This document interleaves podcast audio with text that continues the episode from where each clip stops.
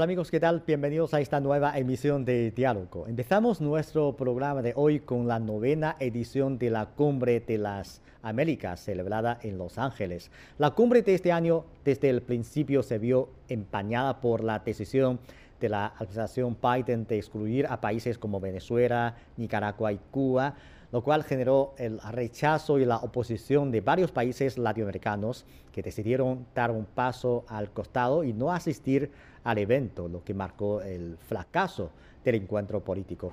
Algunos medios de comunicación han comentado que esta edición no es una cumbre ni es de las Américas. En el programa de hoy tenemos como invitado al subdirector del Instituto de Estudios Latinoamericanos de los Institutos de Relaciones Internacionales Contemporáneas de China, el señor Sun Yanfeng, con quien analizaremos en profundidad las circunstancias que rodearon esta cumbre, los cambios que se está produciendo en las relaciones Estados Unidos-Latinoamérica y cómo se observa el giro que está dando la región de América Latina hacia la izquierda. Hola, señor Sun, es un placer invitarle a nuestro programa. ¿Cómo está?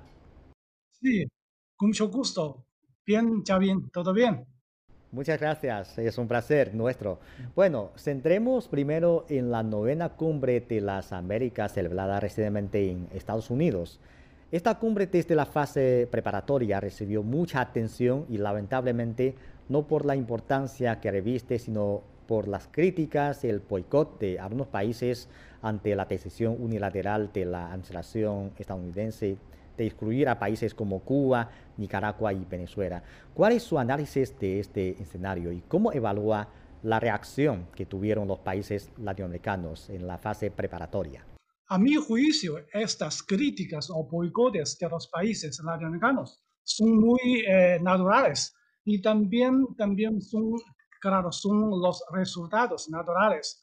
Primero, que muchos países latinoamericanos pensaban que este es una muestra de hipócrita de la parte de, de estadounidenses, porque los motivos que Estados Unidos que no impidieron a Cuba y Venezuela y Nicaragua son los motivos de, de derecho humano y este, pero de su actitud y sus prácticas de derechos humanos en Estados Unidos también fueron criticados por eh, toda comunidad internacional.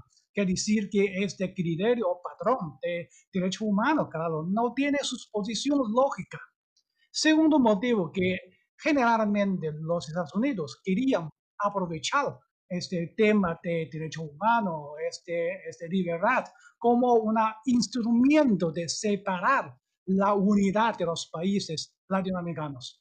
No esta actitud o esta manera que los países latinoamericanos ya tienen gran ciencia, que decir, comprendieron que este instrumento que Estados Unidos usaron generalmente. Tercer motivo es que eh, Estados Unidos también querían usar este, eh, esta exclusión o esta no invitación a los países de izquierda como un instrumento para amenazar a otros países latinoamericanos, particularmente los países latinoamericanos de izquierda. Y también, más importante, ¿por qué muchos países latinoamericanos podrían mostrar obviamente a, a, a posición estadounidense? Ya verificaron, que ya demostraron que la fuerza unida de los países latinoamericanos cada vez más subirá por ejemplo, que los jefes de México, los jefes de muchos países de centroamericanos y también Bolivia, de, el país de Bolivia, este jefe de estados ya ofrecieron, o expresaron obviamente que no quería participar. Este es un gran muestra que la subida de la potencia y la unificación, de la unidad de los países, eh, eh, los países latinoamericanos.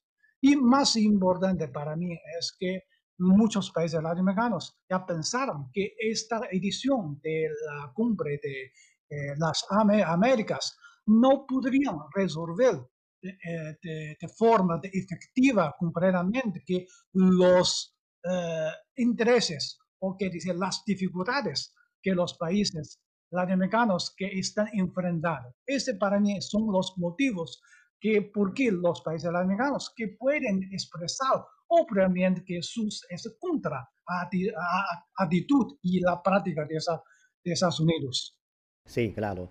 Eh, algo interesante es que simultáneamente mientras se, estaba celebrando la novena cumbre de las Américas, una coalición de más de 150 organizaciones estadounidenses y latinoamericanas también asistían a la cumbre de los pueblos por la democracia en Los Ángeles para tratar los temas de inmigración y minorías.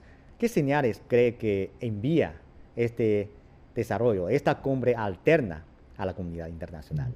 pienso que este cumbre, este cumbre de los pueblos también quería expresar las voces de los pueblos, particularmente que las organizaciones de izquierda de América Latina querían que los jefes de estados de las Américas escucharan que los, los voces, las voces, los intereses, las voluntades de los pueblos, particularmente de la como este grande infracción como este grande desempleo y también esta em, empresa que recibe muchos problemas sociales como este de, de desarrollo socioeconómico.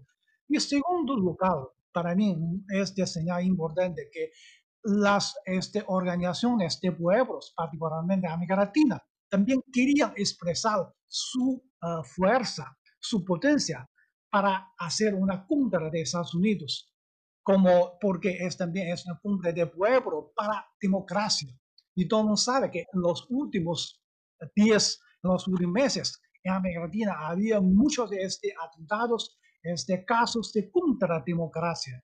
Entonces, a mí parece que estas eh, eh, organizaciones civiles, organizaciones no gubernamentales, particularmente en, los, en las áreas de migratoria, como es pobreza, en este organizaciones de populares también quería expresar su este, influencia para las administraciones de Estados Unidos, para los este, jefes de estados de toda América, para escuchar las voces, las voluntades de la paja, de la más. Sí, claro.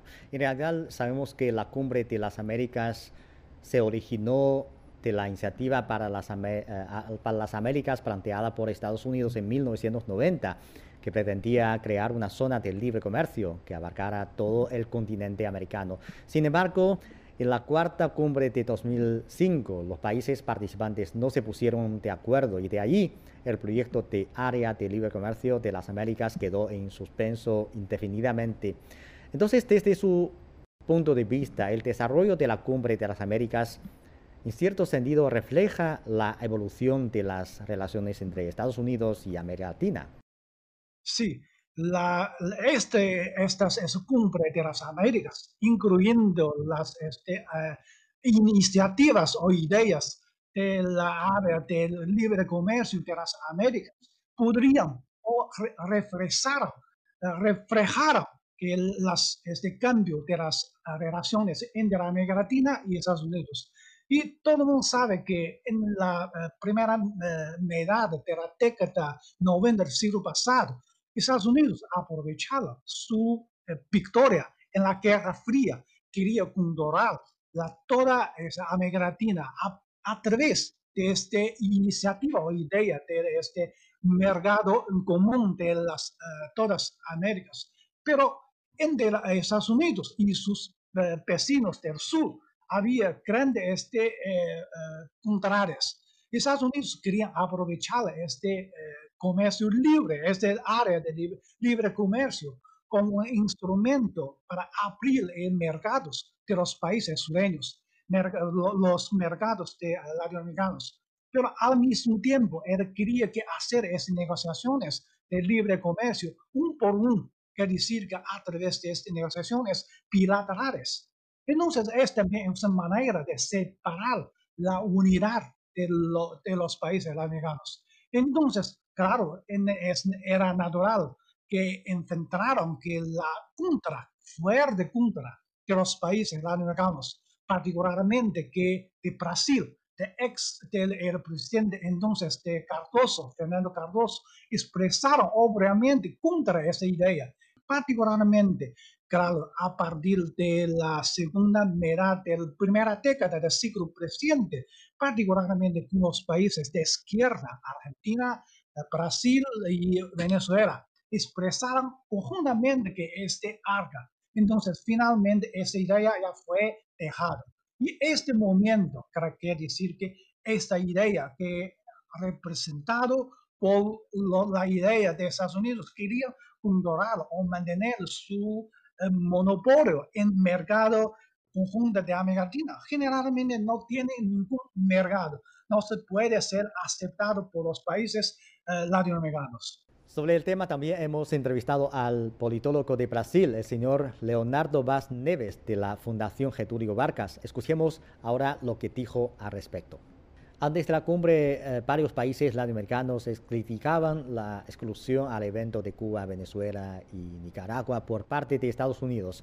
Hay quienes han calificado, calificado esta medida como una pesadilla de la diplomacia de Estados Unidos. ¿Cómo ve este tipo de valoraciones? ¿Y cree que es un brote del descontento entre los países latinoamericanos por la prolongada inherencia política de Estados Unidos en esta región? Hasta 20 años atrás, nosotros no teníamos opción. Teníamos que trabajar con los americanos, eran ellos que tenían uh, el mercado, su mercado era muy importante para los productos Uh, ellos que tenían uh, capital para hacer inversiones en nuestros países, eran ellos que, eh, eh, que cambiaban tecnología con nosotros, entonces nosotros necesitábamos de los americanos. Era una cosa que, bueno, no, no teníamos eh, salida, pero ahora no. Ahora los europeos son muy más grandes, tienen más capacidad en mercado, tienen inversiones, tecnología. Nosotros tenemos los chinos, esos son la principal parcero comercial de casi todos los países de, la de Latinoamérica. Entonces los, los americanos los estadounidenses uh, no están solos en el mundo para nosotros. Nosotros tenemos opciones. Entonces ahora nosotros podemos reaccionar a una cosa que nos, nos, nos gusta y hacer como, bueno, nos, nos gusta que está excluyendo los países, entonces no vamos, eh, eh, no, no, vamos a, no vamos a ser parte de una agenda que es suya. En, en, en resumen, eh, hace dos, no, dos décadas uh, no teníamos opciones. Nos, nos, si no nos gustábamos que Estados Unidos hacía, bueno, teníamos que vivir. Pero ahora no, ahora tenemos opciones, entonces es más fácil reaccionar a las políticas de los Estados Unidos. Ahora volvemos a hablar con nuestro invitado, señor Sun Yanfeng. Entonces, señor Sun, ¿cómo valora la política de Estados Unidos hacia América Latina en los últimos años, especialmente desde la administración Trump? Sí, generalmente las relaciones entre Estados Unidos y América Latina son muy este, eh, y también muy eh, sensibles, tanto eh, para América Latina y para Estados Unidos. Primero, y a, través de las relaciones de, en las últimas décadas, generalmente Estados Unidos nunca dejaron, nunca abandonaron sus ideas de guerra fría, que decir que este la doctrina de Monroe, que decir, pensaba que América Latina generalmente es su área de influencia natural. Esta idea nunca se cambió, pero entre los uh, gobiernos de Donald Trump y los gobiernos, los gobiernos de demócratas como este Barack Obama y el uh, gobierno de John Biden, también su, uh, para mí, sus destaques, sus prioridades son distintas eran distintos. Y en la, eh, durante la eh, administración Barack Obama, él quería mantener unas relaciones este, estables con sus países eh, vecinos sureños, porque un lado que Estados Unidos no tenían la capacidad y su atención suficientes para atender las demandas de los países americanos. No puede a atender su este, demanda en las áreas de inversiones, de comercios o este, migraciones. Pero durante la administración de Donald Trump, el grano, él, toma, él tomó una actitud muy fuerte, muy este, agresivo hacia los países de América Latina, particularmente en los temas de este comercio y este migración. Donde uno sabe que y Donald Trump tomó una decisión de construir este muro migratorio en la, en la frontera entre Estados Unidos y México. Claro, es una, para mí, este, humillación bastante para los, los, sentimientos de los uh, el pueblo latinoamericanos. Y segundo, que en las, en los, eh, las este, relaciones comerciales y la administración de Trump también tomó muchas sanciones, embargos, para, tanto para Venezuela, también para otros socios eh, comerciales principales, como para Brasil, para otro país, México. Entonces, para los países americanos, la eh, administración de Trump generalmente es una relación más fría, que dice, ya caído hasta un punto cero. Durante la administración de John Biden, obviamente o superficialmente se mejoró, pero de hecho o de profundo las relaciones, eh, de hecho no, también no se cambió más. Primero que eh, es la administración de Biden, primero también no tenía o no tiene hasta hoy, no tiene su capacidad de atención suficientes para mirar, guarda de mirar al, a sus vecinos de latinoamericanos.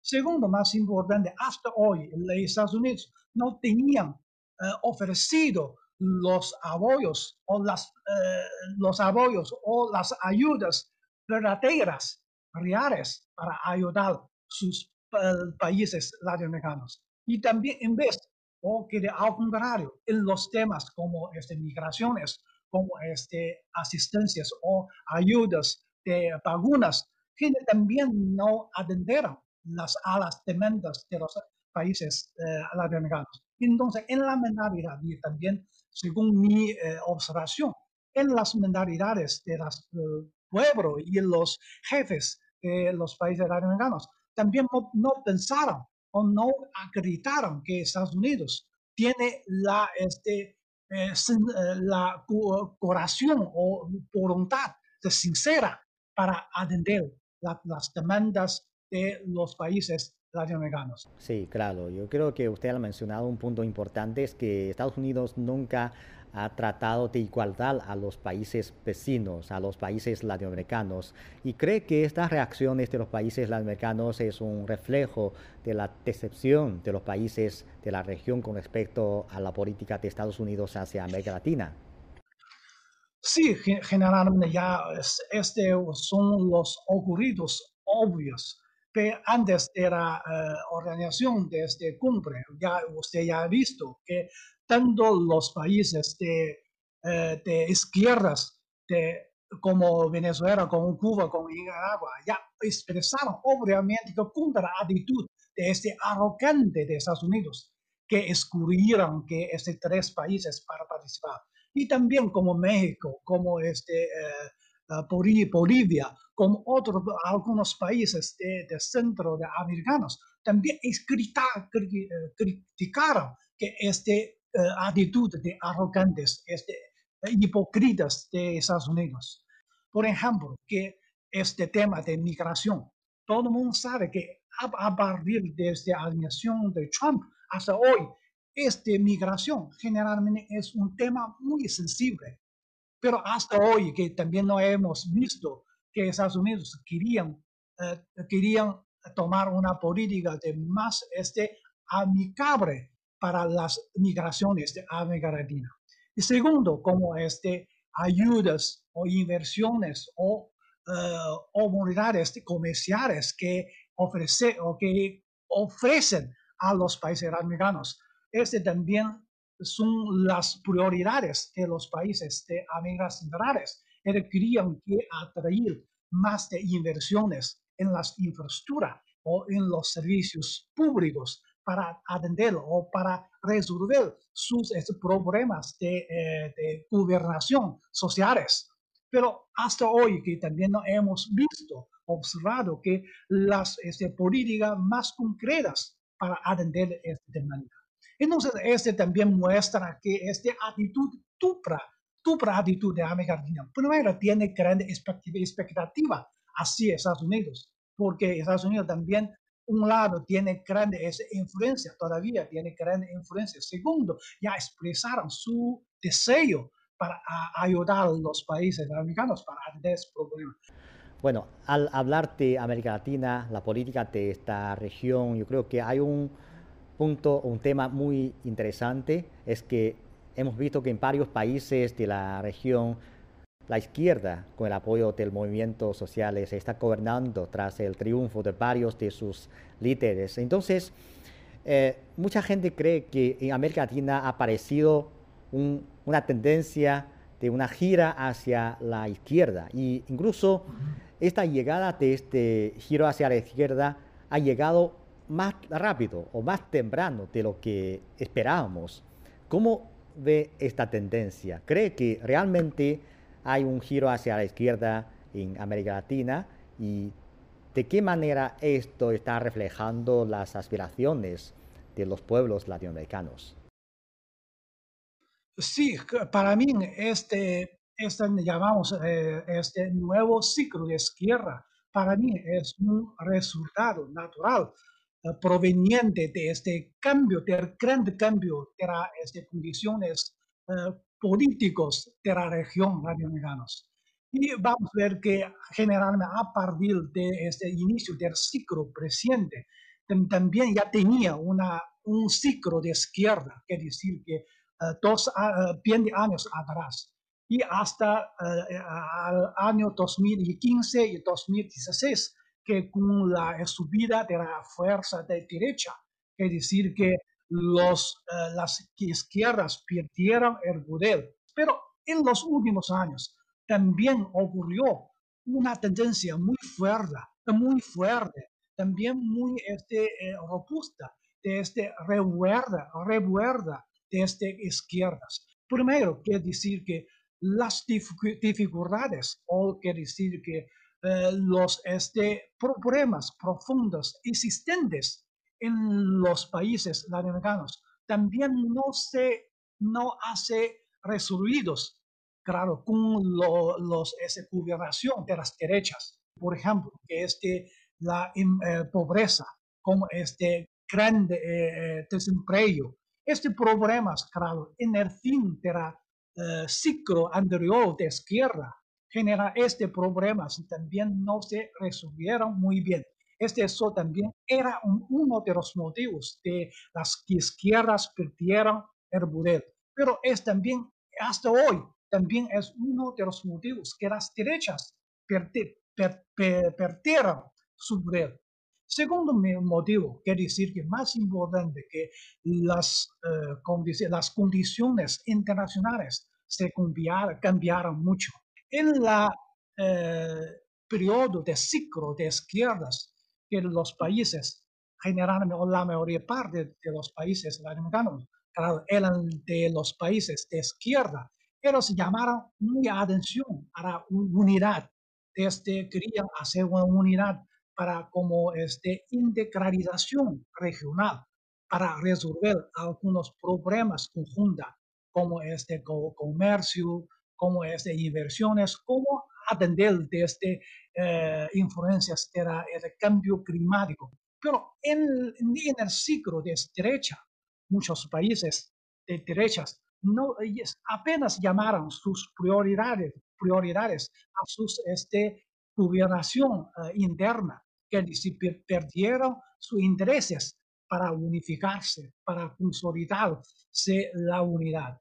Esto también para mí es una fuerza externa para promover que la izquierda, que es decir, que, que uh, obtiene, quiere decir que recuperó su poder un país por un país.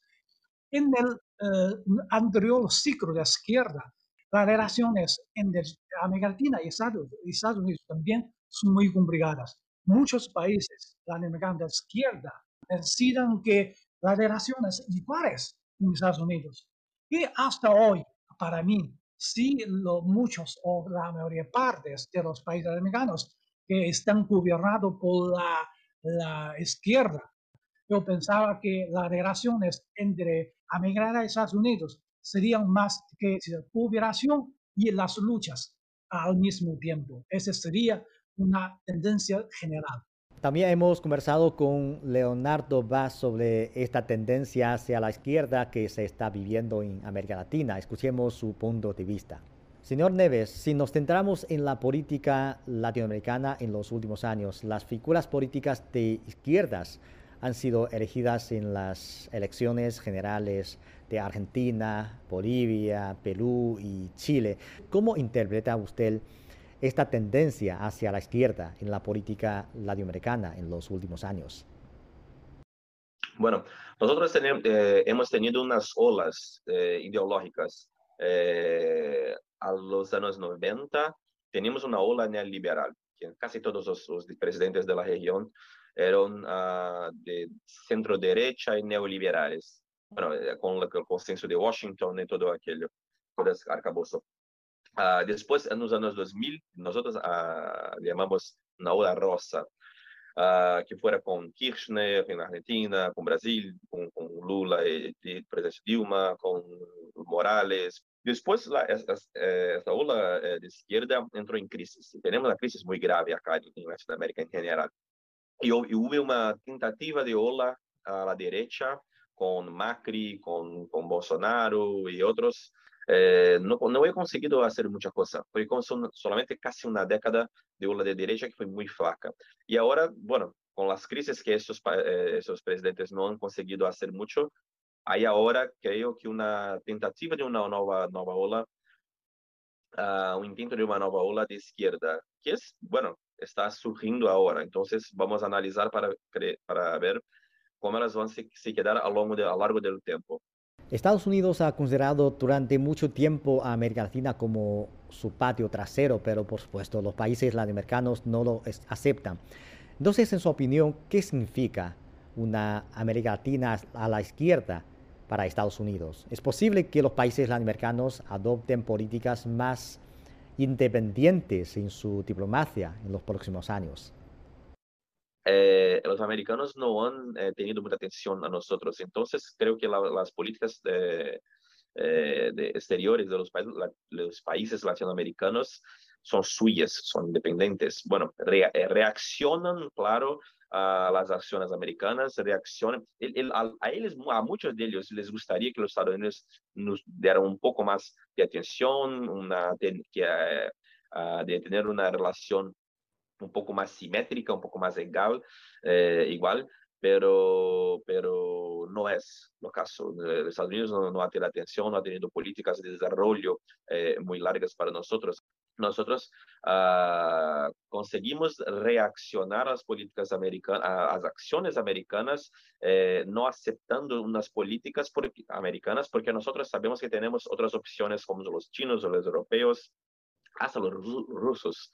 Entonces, uh, creo que hay muy, mucha independencia y creo que la cumbre eh, fue una, un señal de esto, de, de, de, que nosotros tenemos independencia. Brasil casi no fue, Argentina casi no fue, México no ha ido. Entonces, los más grandes países no tenían muchas intenciones, no, no, no, no tenían muchas expectativas uh, de una política, de un liderazgo eh, eh, estadounidense hacia nosotros. Entonces, creo que es una tendencia que, bueno, se quedará hacia un tiempo, porque no creo que los Estados Unidos están uh, preparados para hacer una política muy larga, muy, muy profunda uh, de desarrollo, de ayuda para los, uh, los latinoamericanos. Entonces, creo que cada vez más tendremos políticas independientes. Bueno, vamos a cooperar, vamos a trabajar juntos, estamos en la misma, en la misma región, tenemos muchos negocios juntos, pero no creo que ellos serán un líder para nosotros, que vamos a eh, actuar